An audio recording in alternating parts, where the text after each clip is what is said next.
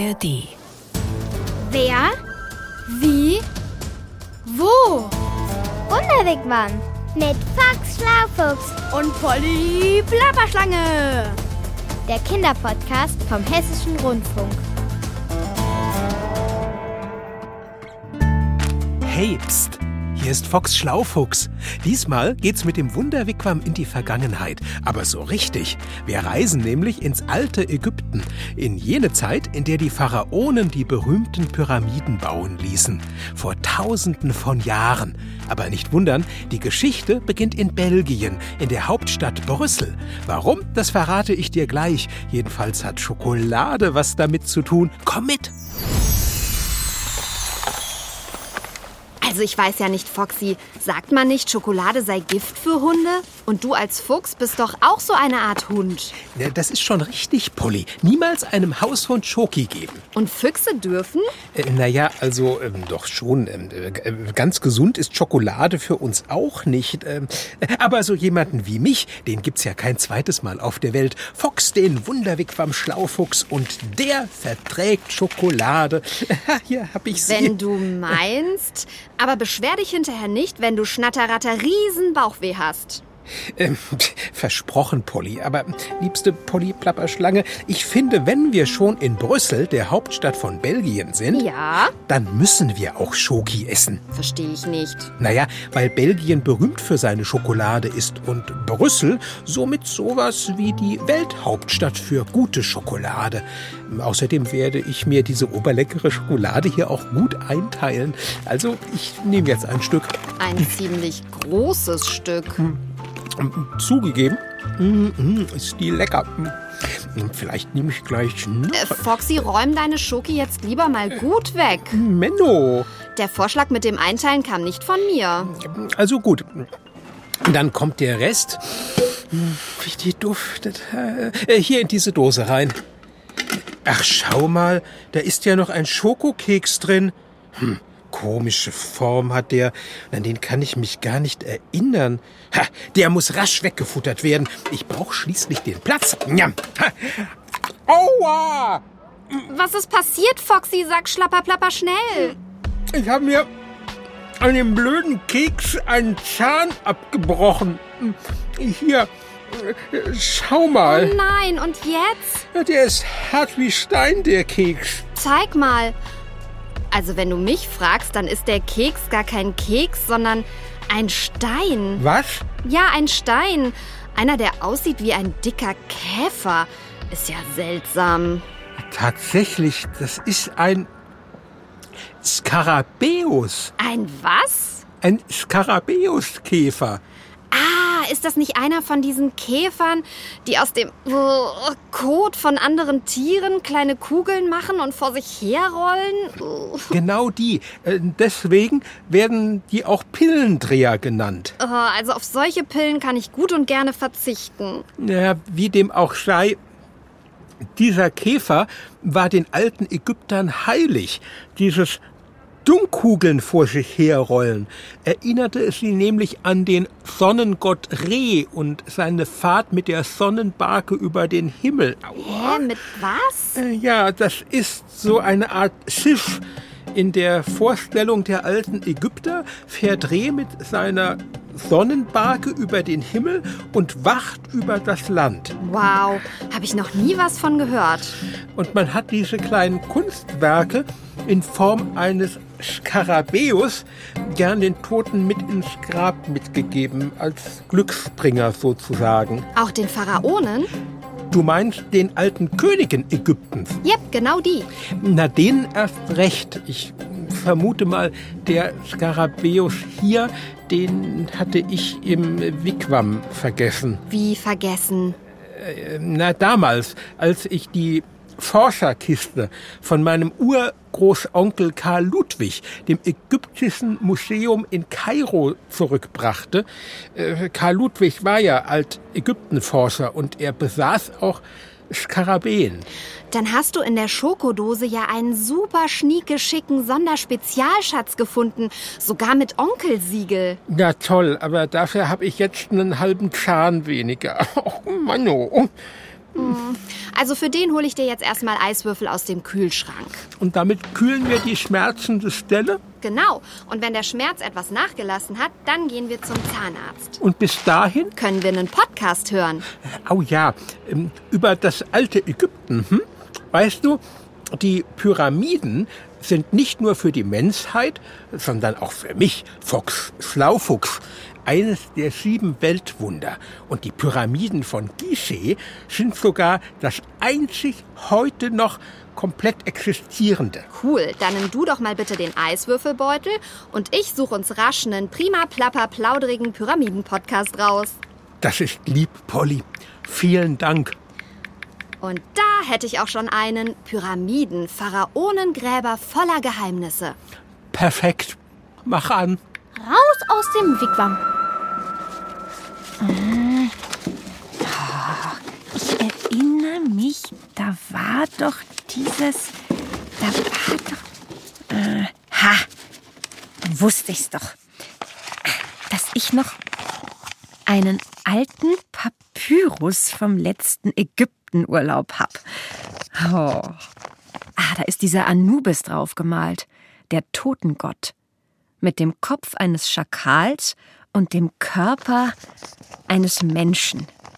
Und ganz vielen Hieroglyphen. Äh, Was sind denn Hyro... Fiefen? Hoppla, was war das? Eine Maus? Äh, wo ist sie denn jetzt hin? Hier, hallo. Ich bin Lizzie. Lizzie Lizard. Und ich bin keine Maus. Nein, nein, auch keine Laus. Äh, äh, äh. Aha.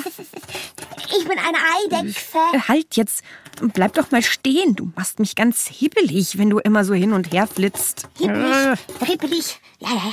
Gut, okay, ich versuch's. Hm, Aber was, äh, was, was sind denn jetzt diese, diese Hypolyphen? Hieroglyphen. Aus Hieroglyphen bestand die Schrift der alten Ägypter. Und zwar schon vor über 5000 Jahren. Die hatten keine Buchstaben, sondern kleine Symbolbildchen und Zeichen. Ui, 5000 Jahre?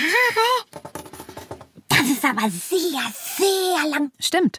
Und die Zeichen, also die Hieroglyphen, können für eine Silbe oder ein ganzes Wort stehen. Ja, oder sogar für mehrere Wörter zusammen. Hier, guck mal. Auf dem Papyrus ist zum Beispiel ein Zeichen drauf, das aussieht wie ein Kreuz mit Henkel.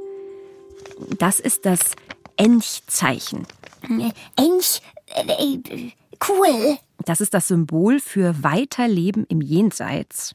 Weil die Ägypter glaubten, dass man nach dem Tod noch weiterlebt. Genau. Äh, Lizzie, darf ich vorstellen? Das ist Emma, unsere Kinderreporterin.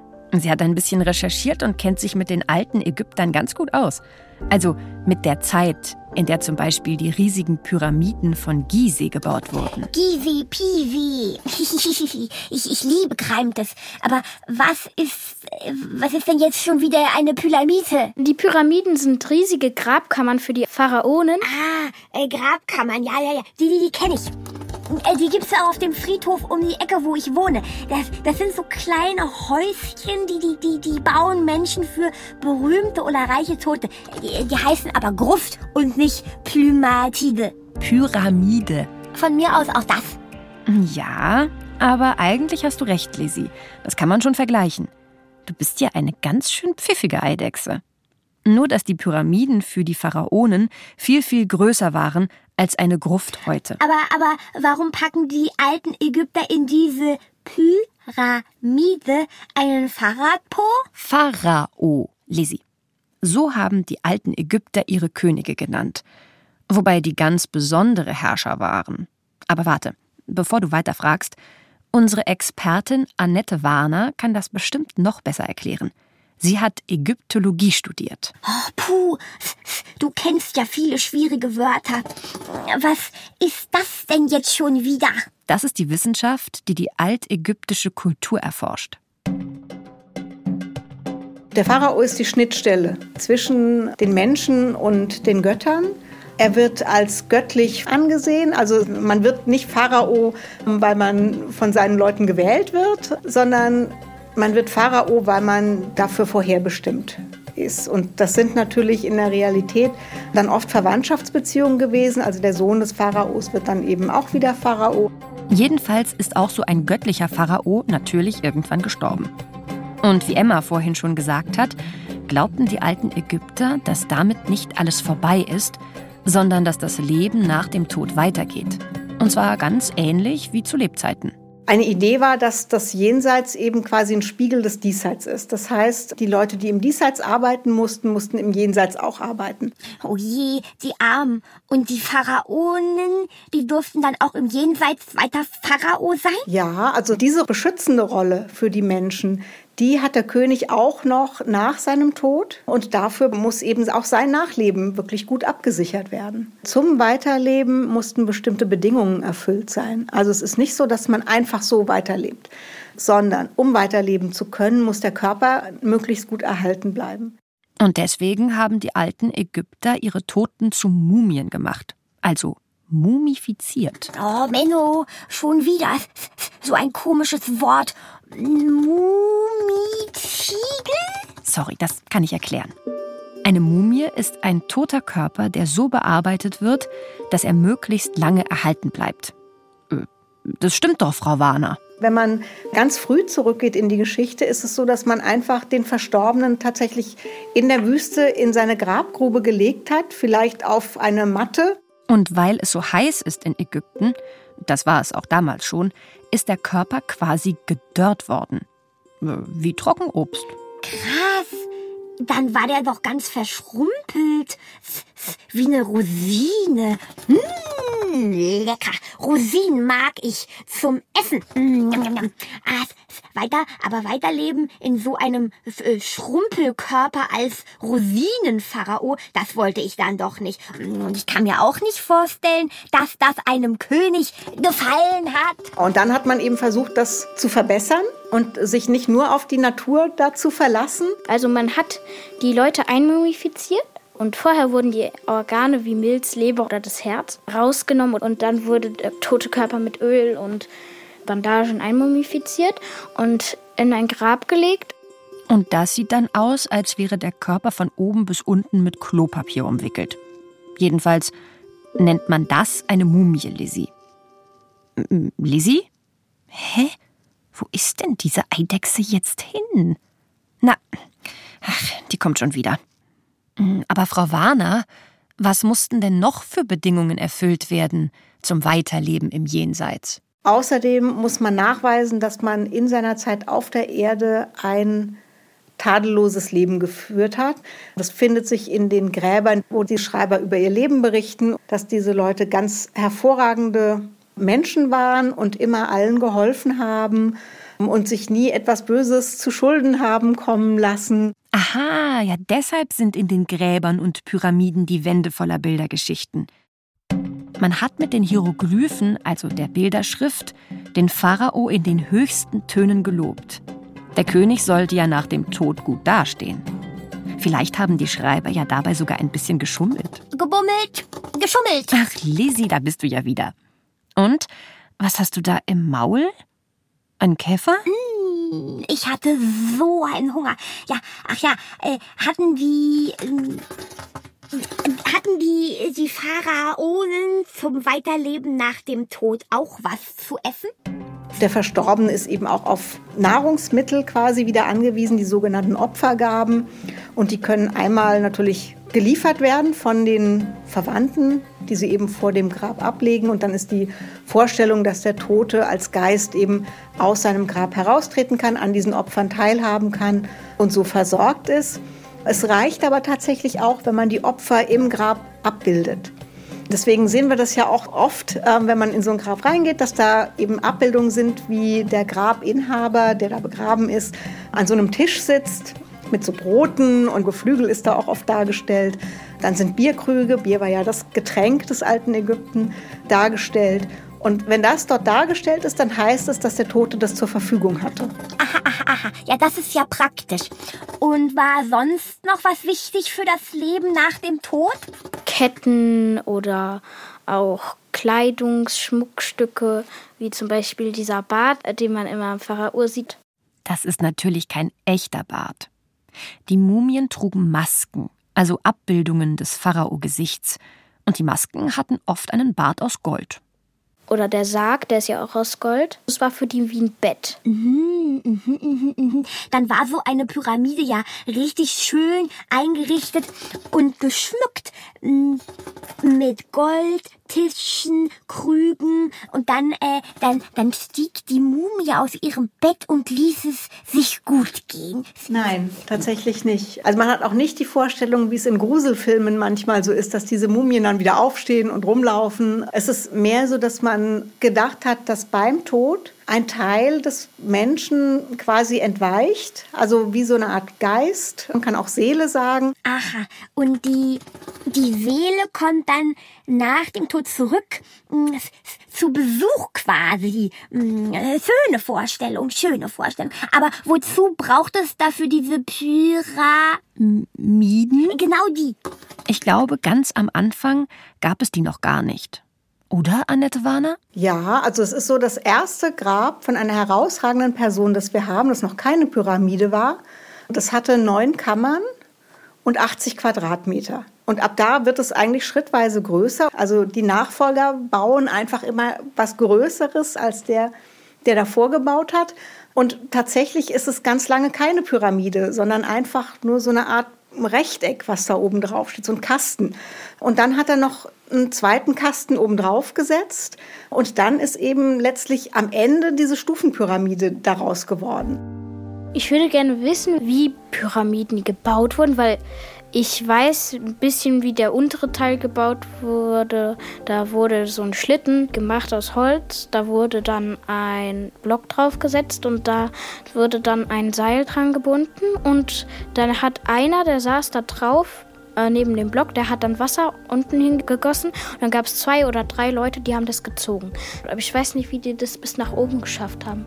Das Verrückte war ja, dass die alten Ägypter noch keine Bagger, Lastwagen oder Motorkräne hatten. Die Hauptarbeit musste also von Menschen gemacht werden. Ein Knochenjob war das, weil die Steinblöcke, die beim Bau der Pyramiden verwendet wurden, sehr groß waren und somit auch sehr, sehr schwer. Wie genau die alten Ägypter das geschafft haben, ist immer noch ein Rätsel. Wir forschen da schon sehr, sehr lange dran in der Ägyptologie. Also wir haben keinerlei Papyri gefunden, die uns irgendwie sagen würden, so und so viele Leute waren von dann bis dann beschäftigt und haben diese Menge an Steinen da irgendwie bewegt. Es gab auch Forscherteams, die versucht haben, eine ägyptische Pyramide ganz ohne moderne Geräte nachzubauen. Nur mit Rampen und solchen Schlitten, wie Emma sie beschrieben hat. Aber eine komplette Pyramide haben sie nicht hingekriegt. Echt? Mhm, ja, Lizzie.